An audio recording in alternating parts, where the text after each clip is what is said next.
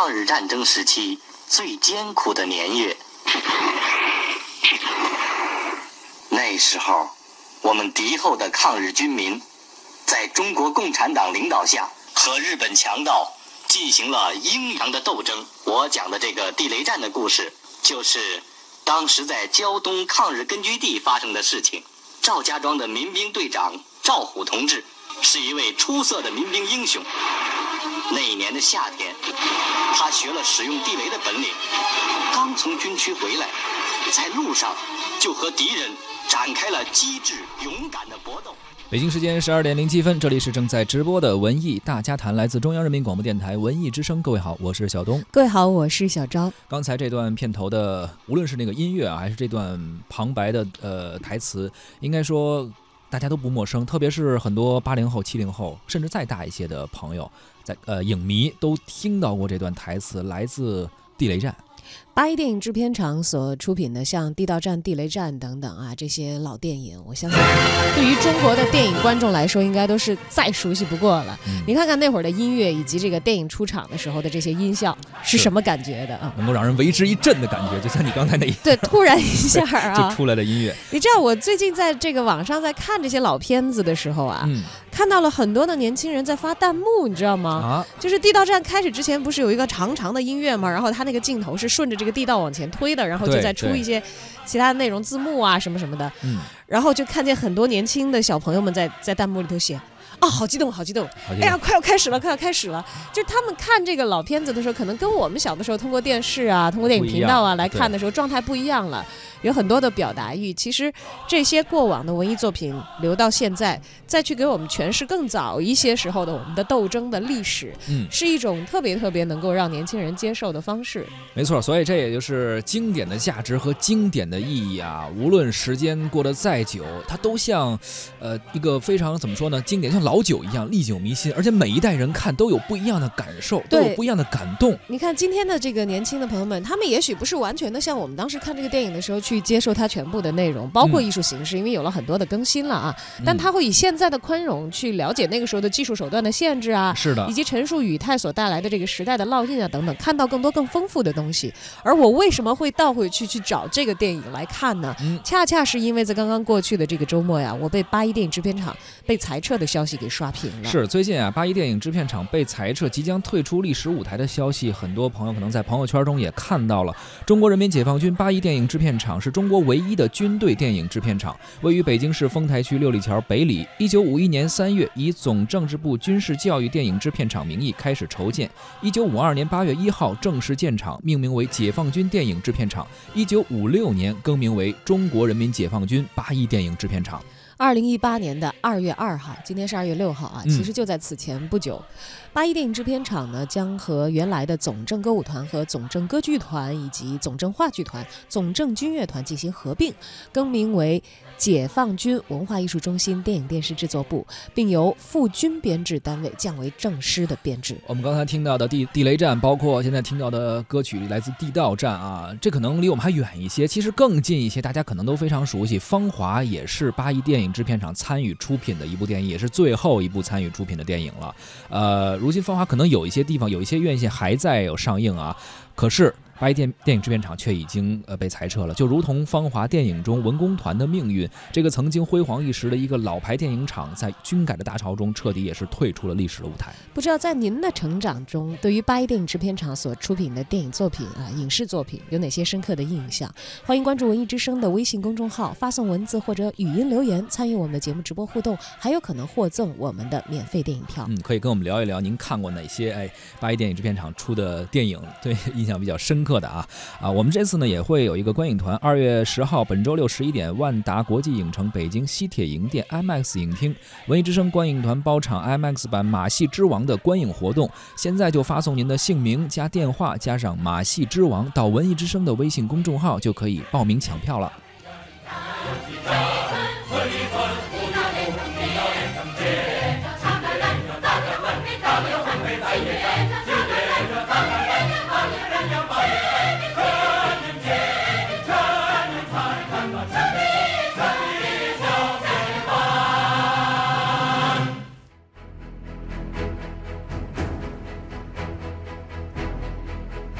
裁撤之后，八一电影制片厂将会去向何方呢？啊，根据解放军军报的消息呢，我们可以看到，军改合并完成之后呢，八一厂将要变化成为的样子。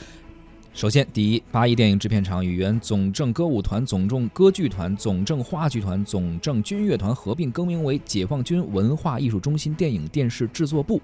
他们呢，也由副军编制的单位降级为了正师的编制。然后，五十岁的全部要退休，四十岁的自谋职业，三十岁可以转业，也可以参加考试。录取后呢，每年签订合同啊，交五险，成为非现役军内的呃文职人员。那么，除了部领导机关会保留少量的军人啊，其他呢均为军内的文职人员。军内文职人员不享受军人的待遇，不可以有偿服务出去拍片。第五点是采取全天八小时坐班制。整改之后呢，八一厂中层七部一处全部裁撤掉了啊，即。政治部、生产部、还有技术部、文学部、故事片部、还有军事片部、还有电视部、行政管理处，原故事片室的导演室、还有摄影室、美术室作为基层不变。原八一厂的八大车间啊，即录音车间、剪辑车间，也就是现在的这个数字工作站哈，以及洗印车间、特技烟火车间、照明车间、置景车间、服化道车间和动力车间，有留的、有撤的，也有合并的。呃，服化道车间呢与置景车间呢是进行了合并。目前八一厂的减员已经开始了，二月份完成定编，三月份落实到具体的人头，并且确定各级班子，四月走上正轨，完成改革。五十五岁以上的高级职称将提前退休。呃，本周一宣布了技术部七个申请自主择业的也不少啊，一些有能力的啊，有一些其他自己就擅长的一些业务方面呢，他们可能会要求转业，当然留下来的人可能也有。但是也有一些留下来是觉得比较无奈的啊。八一电影制片厂呢是中国唯一的军队电影制片厂，一九五二年建厂，距今已经有六十五年的历史了。他们拍摄各类题材的影视作品多达两千四百余部，其中有故事片二百六十余部，包括了《地道战》《地雷战》《林海雪原》《士兵突击》《歼十出击》《冲出亚马逊》等等。这两天明白个道理：有容乃大，无欲则刚。容是别人，欲是自己。这样的天地才跑得欢畅，尤其适合机动部队。哼，你怎么搞明白的呀？是这个，这个早熟的人吧，通常都晚熟；骄傲的人又很急性，这两样我都占了。我认识一个人，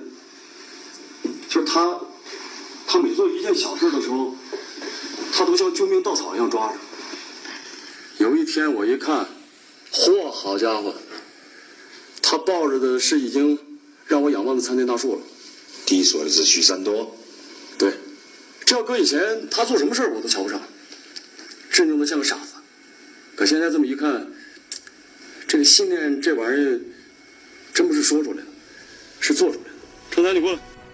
我们现在听到的就是来自电呃电视剧《士兵突击》的一个旁白，应该能听出来他们在说许三多，就是王表王宝强饰演这个角色，不抛弃不放弃。我现在还能记着这个台词。对对对，《士兵突击》其实所造成的影响啊，大家现在回顾一下，从那以后应该也是掀起了一股这个军旅题材的电视剧拍摄的热潮，对吧？确实是。而八一电影制片厂呢，他们其实就是最为擅长，尤其是电影作品方面推出这个军旅题材的。八一电影制片厂，刚才我们也讲过了，它漫长的历史，其实在不同的年代都有很。很多的作品，像《士兵突击》等等，这算是近期大家印象比较深刻的。在上个世纪的五六十年代，像《永不消逝的电波》《野火春风斗古城》也展示了属于那个年年代的最好的谍战片。是。还有刘宝的故事，讲述的是革命战争年代的爱情。大型音乐舞蹈史诗《东方红》更是难以复制的经典。包括还有《英雄虎胆》《林海雪原》《地道战》，刚刚我们提到了，也是展示了中华民族的英勇气魄。然后还有七八十年代有的《归心似箭》《四渡赤水》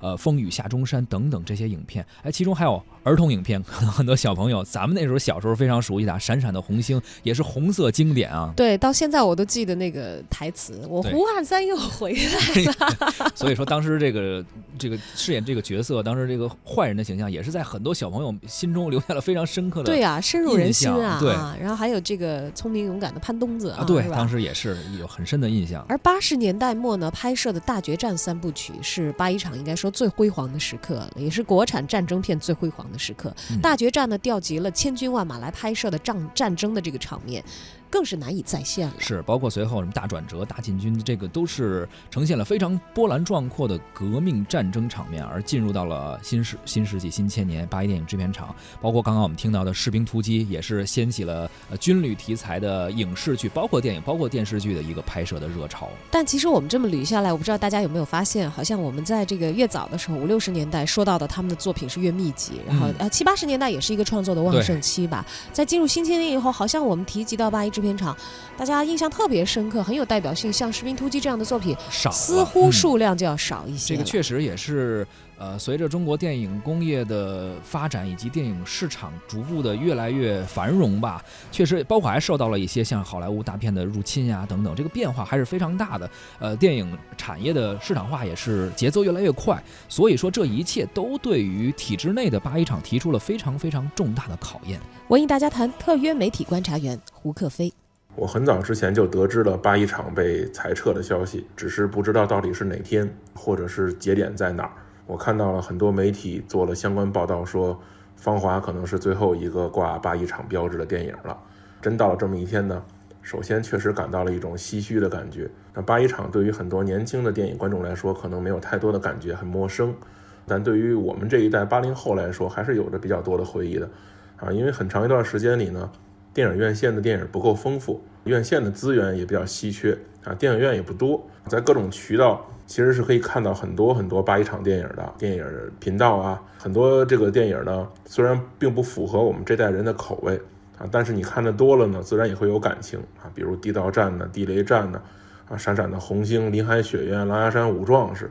啊，这种电影呢，虽然是上世纪五六十年代的戏，包括什么《永不消失的电波》呀，这种其实很多都是我很小的时候呢，在爷爷家的大院里啊，搬着马扎看的。这种电影呢，有着极强的时代烙印，有着很多电影中的老台词啊、老形象啊、老的电影音乐呀，至今还是被人津津乐道着。新时代来临以后呢，八一厂其实也做了一些不错的尝试，比如说《冲出亚马逊》《太行山上》《智取威虎山》。包括咱们刚才提到的《芳华》，其实都是质量相对在水平线上的电影。但是为什么走到今天会被裁撤呢？我觉得，首先呢，不得不说是体制的问题。作为这个老牌的国有制片厂，八一厂一直是军队体制的国有独资，基本上说最根正苗红的就是它了。这次呢？我觉得建制的裁撤其实主要是和国家对于部队的新政有些关系，这个算主要原因。其实你要知道呢，近年来吧，就这三五年来，八一厂其实很少直接参与实际的电影制作和运作啊。不管是我们看到的《建国大业》《建军大业》《建党伟业》啊这几部曲，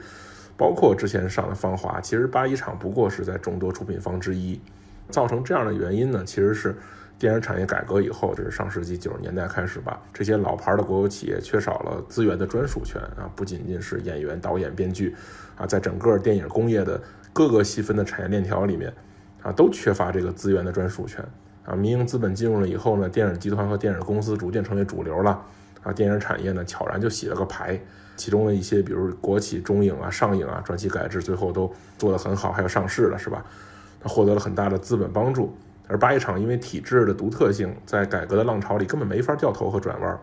这么一来呢，就没赶上资本大潮呗。说白了就是没钱，没钱就没有好的人才，没钱就没有好的团队，没钱就没有好的资源。曾经的好的人才就慢慢流失呗，能赚钱的业务骨干越来越少了，成本负担越来越多了，那之前人就走了呗。那这么持续下去，我觉得裁撤是比较明智的，不然就成了一个拖油瓶了。那即便是我们再多的不舍。需要改变的时候，我觉得还是需要下一些狠办法，给这么一个安乐死呢，其实还行。其实不仅是八一厂，之前影响力很大的电影厂，其实大概有八个吧，我们可以去罗列一下他们的情况。比如北影厂根本就拆了啊，长春电影制片厂如今就是一个旅游基地，外加是婚纱摄影基地啊。上影厂合到了这个上海电影集团公司，但是整个这个势头很微弱。他曾经培养了张艺谋、陈凯歌、顾长卫的西安电影制片厂，如今也不声不响的。啊，包括这些什么峨眉啊、珠江啊，虽然都成为了集团，但都没有什么太多的存在感和像样的作品。他们有的是靠自己有院线的啊，他们维持的。但其实呢，大家其实面对的是差不多的问题。曾经辉煌的年代过去了，那么改制、合并、重组，甚至是退出，都是一种必然。当然了，其实，在如今的 IP 内容大热的情况下，这些老厂子掌握了很多资源啊，无论是改编还是翻拍呀，啊，只要做得好呢，还是有一线生机。但是呢，刚才咱们说了。人才是很关键的问题。你是否拥有在内容制作上符合现代标准的电影人才？不仅如此，你这个企业是否拥有符合现代企业的管理人才？这些都是问题。你想了这些主意之后，发现你其实救不了他们。那如今的电影行业的工作者再也不需要一个铁饭碗来保持生活，而是真刀真枪的去拼质量。那所以这些老厂子确实到了积重难返的情况了。虽然这些厂子没了，但我认为他们之前留下的这些好作品啊，不仅对于我们电影爱好者来说是一笔宝贵的财富，对于电影研究者和电影学子来说，同样是很好的资源和素材。它通过对于历史的梳理和总结，包括教学工作，我觉得是对于我们今后的电影发展仍然有非常珍贵、宝贵的这种指导的作用。所以别太遗憾，我们总要向前看。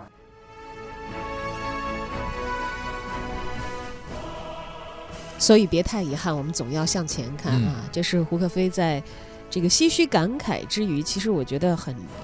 很能够有代表性的一点认识和见解。由于我们可能现在都是一个日新月异的时代了，我们总不可能抱着过去不放。对，哪怕有再辉煌的这个过去，更重要的可能是面对现在以及面向未来。而且，其实我觉得一切的，无论是改制也好。改革也好，重组也好，它实际上都是顺应着一个时代发展的潮流，都是为了让这个事儿更好。你说我们电影市场也好，或者电影工业也好，整个这个产业，特别是最近这五年，我觉得发展是非常非常大的。从电影市场、票房这些都非常直观的能够看到，而且有一些精品会出现，所以这一切都是为了去配合这种。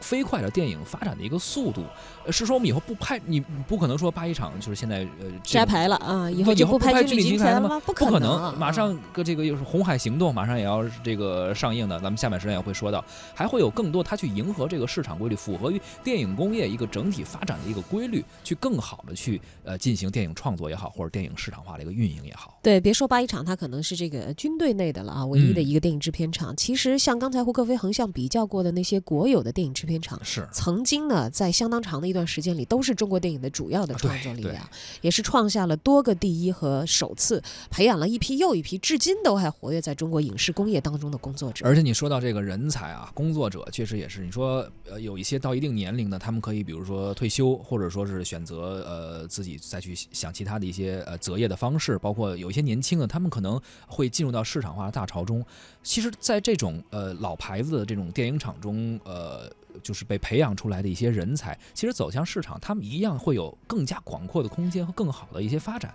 这个实际上是不可否定的，因为不光是电影这一块，其实各个行业一样，比如包括呃体制内的一些企业等等，在这块儿啊经历了一些磨练和一些锻炼，然后自己的业务增长起来之后，然后在这个飞速发展的电影工业、电影市场中，再去找到一份适合自己的工作。对，可能只是一个转身而已。是的，时代在变化，改制、合并、重组之后，厂牌退出历史舞台已经成为了历史的必然。但是你换一个角度来看，这样的退出或许只是更换了一种形式的存在。没错，这个历史的车轮滚滚向前，很多东西肯定是要改变的。但是还是那句话，一切是为了它更好。呃，我们今天也回顾了一些啊，这个像地道战、地雷战，包括也听了一些像士兵突击，包括还有最近的芳华，其实也都是八一电影制片厂。在这个电影的历史长河中，给我们留下的一些非常非常珍贵的一些电影的作品，也希望啊，我们未来的电影发展，包括军军旅题材的电影，包括其他很多题材的电影吧，国呃华语电影吧，能够越来越好。对我们的各种各样的电影人才，其实像八一厂，他可能最最这个，我觉得他们拿出去过硬，而且到处都抢的，肯定像什么烟火特效师啊 等等啊，可能别的单位的人在这个业务能力上没法和他们相比较。是的，呃，这种。各种各样的人才，现在啊，其实还在对中国电影发挥着持续的影响和作用。这都离不开可能老的这些电影制片厂他们的培养和原来的生产过程当中的磨练。我们也期待着，呃，重组之后的最新的应该叫呃呃影视剧解放军影视剧制作中心啊，希望以这个新的呃名字，然后出品的电影能够更加精彩。零五年，刘峰生了一场大病，幸亏小平及时把他接到身边。细心照料，才捡回一条命。他们没有结婚，也都没有子女，他们相依为命，把彼此当成了唯一的亲人。我是在二零一六年春天，孩子的婚礼上，见到了那些失散多年的战友的，不由暗自感叹：一代人的芳华已逝，面目全非。虽然他们谈笑如故，但是不难看出岁月对每个人的改变和难掩的失落，倒是刘峰和小平显得更知足，话虽不多，却待人温和。原谅我不想让你们看到我们老去的样子，就让银幕留住我们芬芳的年华吧。